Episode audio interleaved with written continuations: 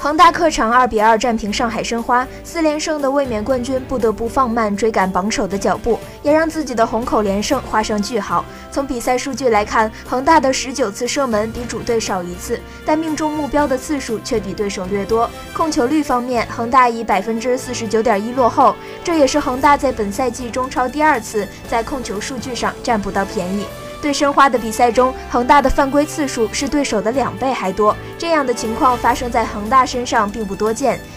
因为上港在本轮完胜华夏，六连胜的他们已经领先身后的恒大五分。谈及积分榜的形势，卡帅表示：“我丝毫不担心，因为联赛还是非常漫长的。”